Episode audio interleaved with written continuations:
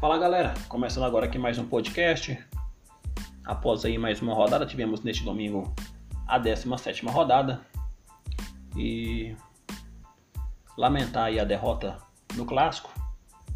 Acabamos perdendo por 1 a 0, gol marcado por Gravenberg no minuto 22.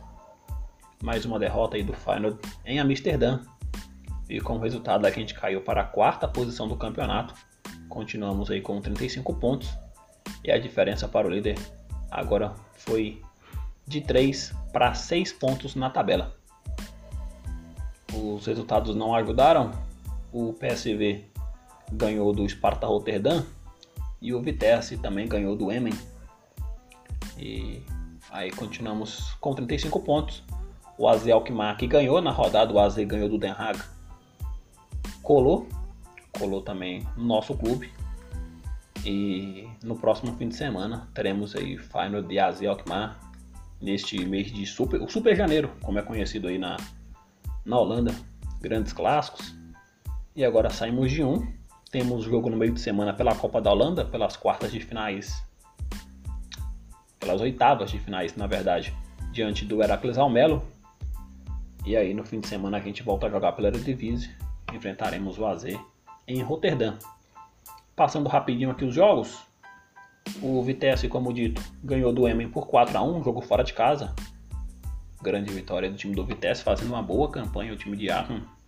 Do outro lado, o PSV também ganhou 5 a 3 para cima do Sparta Rotterdam, jogou no Red Castle em Rotterdam. O Fortuna Citardi ganhou fora de casa, ganhou do Zuoli. O Heracles Almelo perdeu para o Utrecht 2 a 0 para o time do Galgenward. O AZ Alkmaar ganhou do Den Haag por 2 a 1. Valwijk e Villentue empataram, empataram em 1 a 1. Voivon Velo e Hirevin também por 1 a 1. E mais outro empate foi o Groningen que empatou com o Twente por 2 a 2. O jogo, o Feyenoord não apareceu em campo nos primeiros 30 minutos. A transmissão foi da ESPN, mas a verdade é que o time começou, não sei se muito assustado ou se o time da casa que empurrou a gente para a defesa, porque é complicado analisar devido é, ao jogo. Às vezes a gente fica atrás, mas o, o time sufoca, então o time, o time mandante da partida, o adversário é, botou a gente contra as cordas. O time não conseguiu trocar passes, o time do Final não conseguiu trocar passes saindo ali de trás. Esse é o jeito mais fácil, né? Então você tá sofrendo tanta pressão, melhor jeito é trocar passes. E aí, falando jogou nos lançamentos, isso deu certo. Até os 30 em diante, o time tentou trocar passes, trocar mais, mais a bola, trocar mais passes, trocar mais a bola. E chegou bem no gol. É, o Anana fez boas defesas. É, teve um chute é, do Leroy Fê, que o Onana fez boa defesa. Teve outro chute do Tonta que passou muito perto. E o Bergheis é, desperdiçou muitas chances, ainda mais no segundo tempo. Segundo tempo praticamente todo do final. E aí fica naquela, não sei se o time da casa é, cansou ou quis jogar dessa maneira. Mas a verdade é que o segundo tempo foi totalmente do final. O Bergheis perdeu duas grandes chances. Faltou calibrar um pouco a pontaria. Recebendo ali na entrada da grande área já, uma bola na área de perna canhota, ele tirou demais do Onana. Duas grandes chances. Teve também uma com Sinisterra já no finalzinho. Essa aí contou com falta de sorte, né? Sinisterra já naquele abafa danado. Cabeceou a bola beijou no travessão. O goleirão adversário estava estático no meio do gol. A bola encobriu ele, mas acabou batendo no travessão e subiu também. Não, não deu aquela caída para a grande área. Foi um jogo que, que isolamento. É, o gol foi numa jogada individual, o Gravenberg recebeu, limpou o Senese e aí. É, por que também não foi em cima o Senese, né? Fica naquela. Ali você tem que marcar o jogador e não a bola, né? O Senese não atacou o Gravenberg. Ele limpou, ele acabou marcando de longe, né? Então ficou muito fácil pro Gravenberg que limpou. Limpou a jogada, trouxe com a perna esquerda, mandou no canto do, do Nick Marsman. E fez o único gol da partida.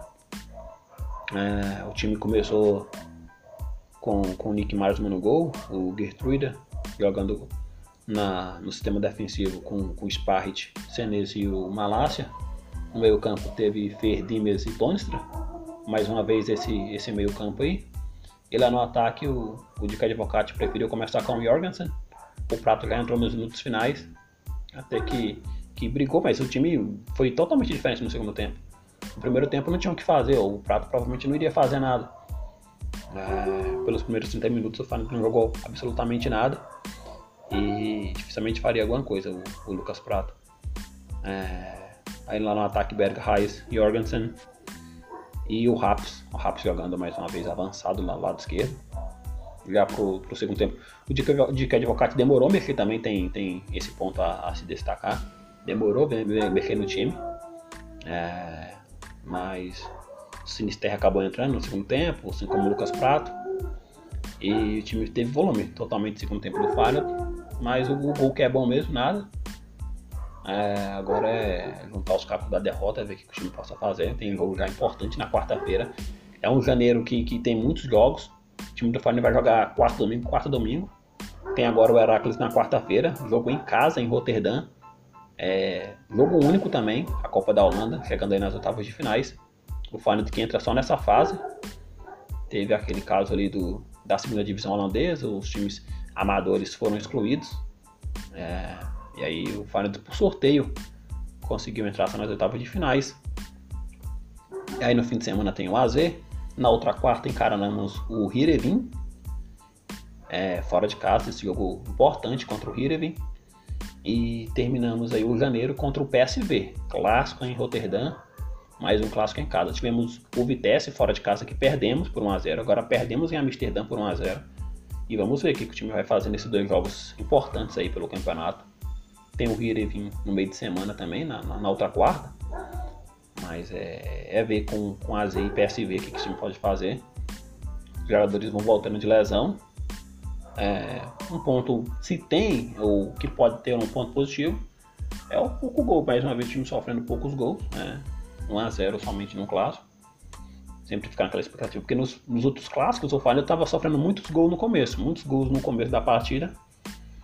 É, muita pressão, sofria um gol, quer dizer, no começo da partida e depois desandava, que fica muito difícil, mas nessa, nessa partida o gol veio sair na metade do primeiro tempo já, no segundo tempo time voltou contra, contra, contra a postura.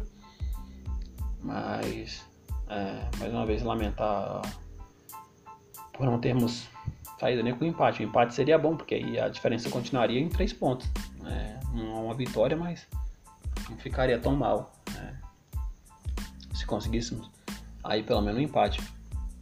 Uh, foram isso que, que disse basicamente também os jogadores na entrevista coletiva após o jogo. O técnico Advocati é, falando da atuação no primeiro tempo, o time é, não conseguiu jogar praticamente no primeiro tempo, essa é a verdade. Dos 30 para frente, houve uns 3, 4 chances ali, mas nenhuma aquela de ó, oh, perigo, perigo, perigo. O time chegou, chegou mesmo. O Nada não fez aquela defesa assim que você, você para pra Diferente do segundo tempo, diferente teve uma chance também do Leroy Fê, uma grande pancada de perna direita, já no finalzinho já o Bergheisen enfiou boa bola. o Bergheisen foi o Tony enfiou boa bola pro, pro Leroy Philly.